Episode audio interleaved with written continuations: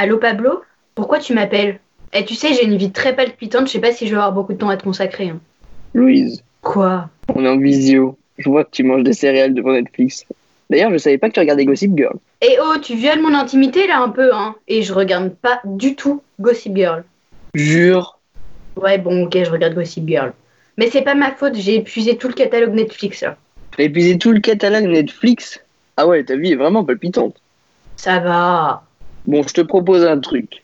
Vu que toi, t'as épuisé tout le catalogue Netflix, tu dois pas avoir, grand chose à faire, je te propose qu'on fasse une émission. Mais très bonne idée. On va sortir, risquer d'être contaminé, ou pire, de contaminer des gens, plus une jolie petite amende qui va m'obliger à demander un crédit à mes parents pour au final devoir rentrer par effraction dans le lycée. Et si ça se trouve, on va même pas réussir à faire fonctionner le matos comme Justine n'est pas là. Stay home, Pablo. Stay home. Waouh, t'as vraiment progressé en anglais, Louise. Ce que tu sais pas, c'est que j'ai tout organisé pour qu'on puisse faire l'émission à la maison. T'es même pas obligé de sortir de ton lit. Alors c'est parti, générique. Mais et Gossip Girl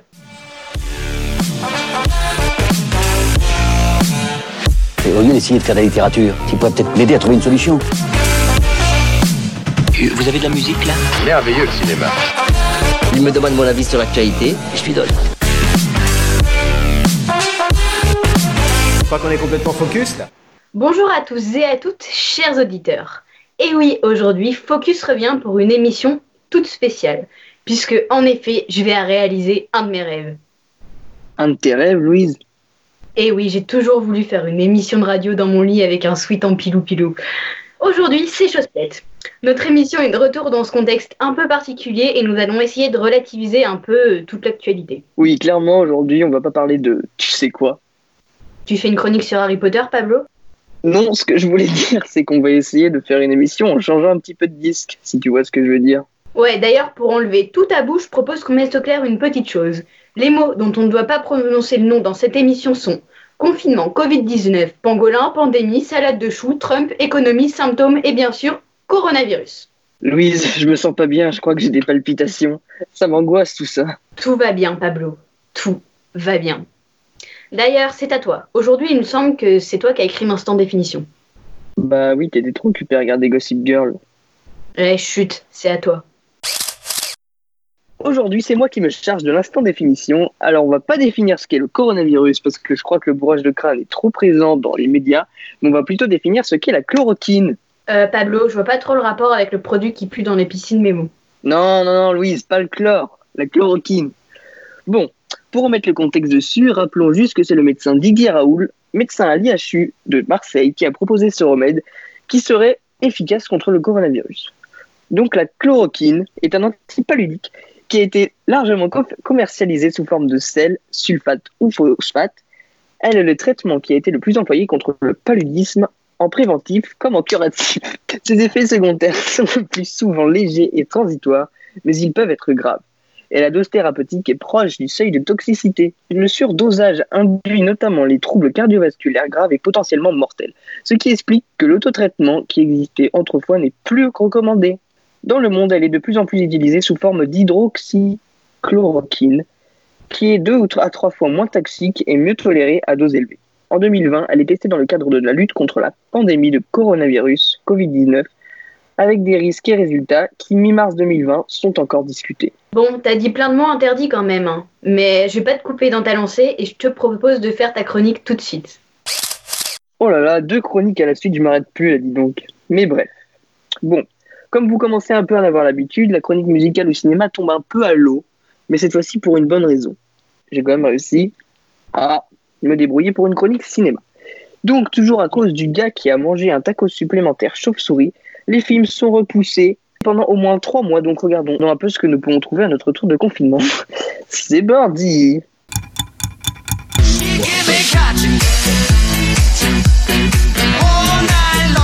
I ever break a promise to you? Et oui, aujourd'hui j'innove un peu. Je mets mon générique en plein milieu de ma chronique. Bon, bah écoute, euh, petite folie.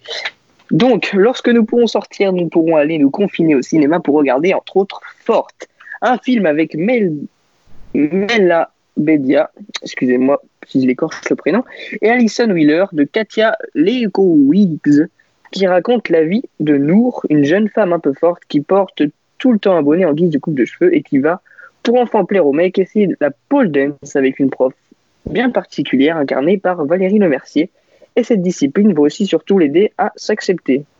Bah voilà, Pablo, en vrai, je suis sûr que tu devrais faire de la pole dance, toi. Euh, je le prends pas mal du tout, mais c'est vrai que tu as raison, je la comprends avec mon gras, même si je suis loin des 20 kilos en trop. Et sinon, je viens aussi de regarder le teaser des Tuche 4 qui sortira le 9 décembre si tout se passe bien. Donc si j'ai bien compris, le résumé de Jeff Tuche, aka Jean-Paul Rouve, démissionne de son poste de président de la République et la famille retourne à Bouzol. L'histoire se tournera cette fois-ci sur différentes réconciliations avec la famille de Cathy, sa sœur surtout, et son mari avec lequel Jeff ne s'entend pas du tout. En bref, on est pressé de retourner à la vie normale pour retourner se ressourcer culturellement avec ces magnifiques films d'auteur. C'est tout pour moi aujourd'hui. Je te repasse la parole, Louise. Merci Pablo. Et tout de suite, puisque cette émission est innovante, en guise de pause musicale, je vais vous interpréter un petit morceau de guitare de ma composition. Euh, non, non. Non, Louise, non. Pourquoi? Ça fait des jours que je travaille dessus, je fais presque plus de fausses notes. Mon veto, je refuse que tu chantes dans notre émission. Les gens risquent de vouloir s'enfuir et comme tu l'as si justement dit en début d'émission, stay home. Donc tout de suite, Tu reconnais pas mon talent, je suis une artiste avant-gardiste, moi. oui, c'est ça, comme Apollinaire. On en reparlera en tout cas. Tout de suite, on va écouter Stay Joe de Doja Cat.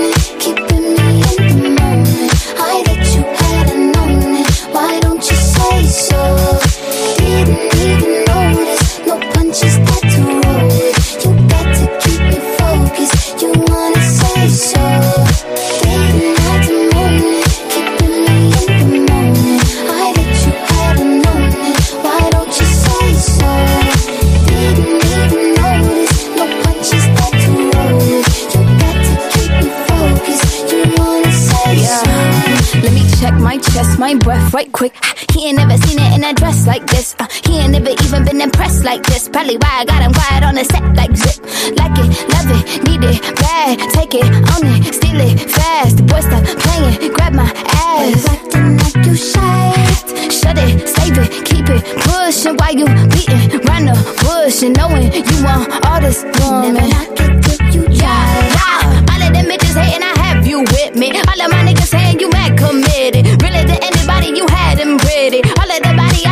ass and titties.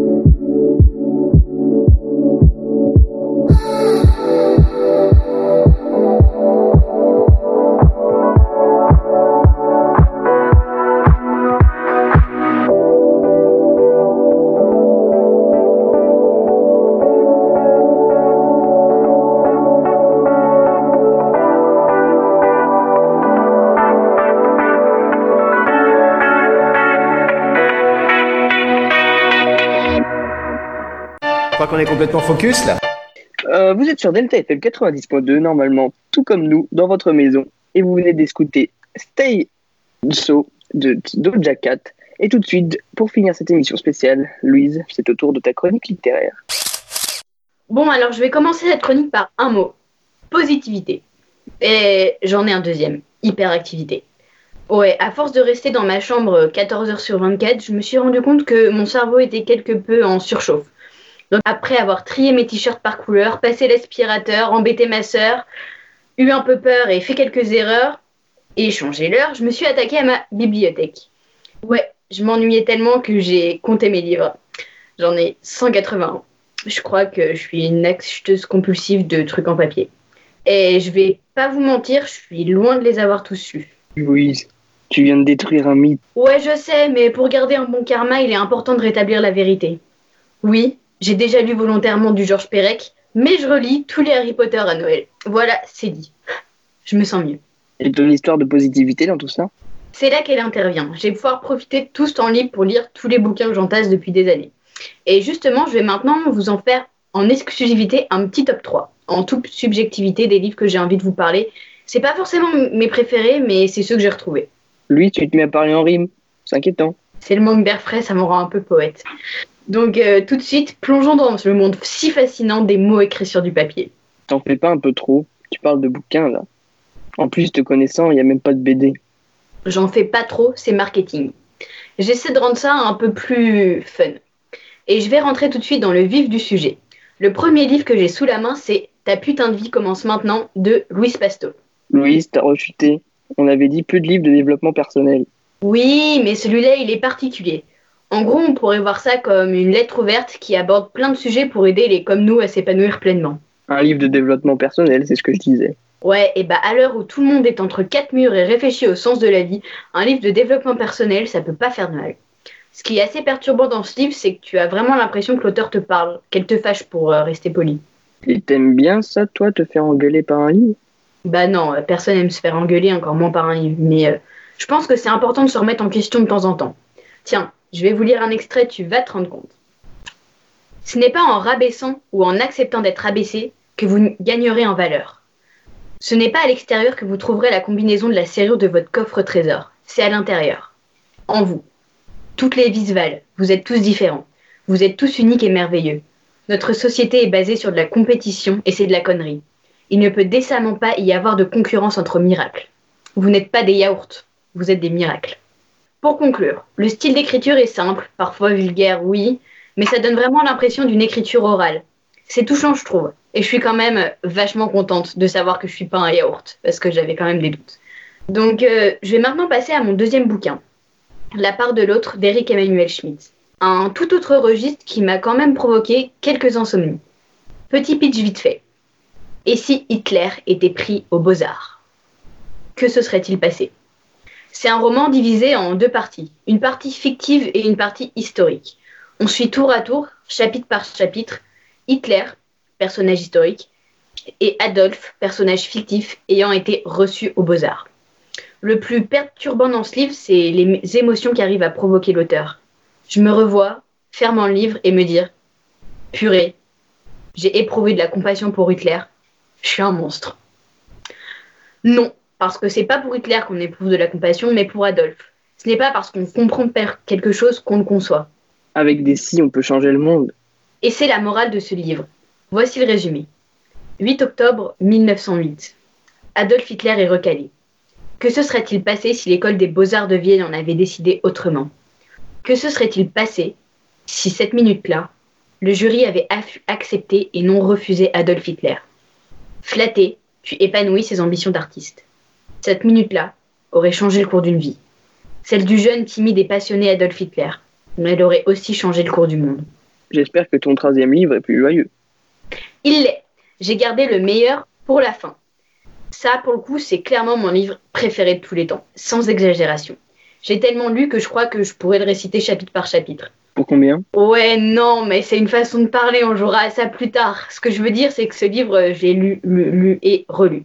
3000 façons de dire je t'aime de Mario de Muraille. La particularité de ce livre, c'est qu'il cite assez régulièrement des extraits de pièces de théâtre classiques. Je sais pas trop quoi dire en fait sur ce livre. Il me prend vraiment par les sentiments. L'histoire, c'est ça. Chloé, Bastien et Neuville ont eu en cinquième une professeure de français qui n'aimait que les livres qui finissent mal. Un soir, elle les a emmenés pour la première fois au théâtre voir une représentation de Don Juan de Molière. Cette soirée a changé leur vie. C'est décidé, ils seront comédiens. Six ans plus tard, leur désir de monter sur scène est intact et ils se retrouvent au conservatoire d'art dramatique de leur ville. Le professeur le plus réputé, Jo- Janson, les prend tous les trois dans son cours. Chloé va devoir concilier les cours de théâtre avec le rythme intensif de la classe préparatoire qu'elle vient d'intégrer. Bastien, prêt à tout pour faire rire, pense qu'il suffit de regarder une vidéo de Louis de Funès pour apprendre la tirade d'Arpagon. Le beau et ténébreux Neuville a peur de se donner les moyens de son ambition, d'être un autre pour savoir enfin qui il est. Comment le théâtre va-t-il lier pour toujours? La jolie jeune première, le valet de comédie et le héros romantique que Janson a su voir en eux En gros, c'est une histoire d'amitié, d'amour, de théâtre, de passion et d'espoir sur un fond bah, très réaliste. Bon, après avoir fait cette chronique, je conclus que je suis pas très bonne en critique littéraire. J'aime des livres, mais je sais pas vraiment dire pourquoi. J'ai du mal à parler de ces mots qui me transportent et qui, bah ouais, me font rêver. Hein. Mais est-ce que c'est pas justement ça, le but d'un livre quelque part? Bon, je vais terminer cette chronique comme ça. Lisez, souriez, rêvez, et pour l'instant, restez enfermés. Merci Louise pour cette chronique. On arrive à la fin de cette émission Skype. Et est-ce qu'il y en aura d'autres? Très certainement, mais bon, nous et la régularité. euh, En tout cas, on vous souhaite de garder le sourire et on espère vous revoir très bientôt dans notre studio.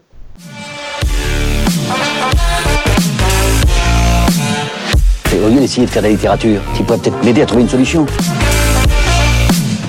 Vous avez de la musique là Merveilleux le cinéma. Il me demande mon avis sur l'actualité et je lui donne. Je crois qu'on est complètement focus là.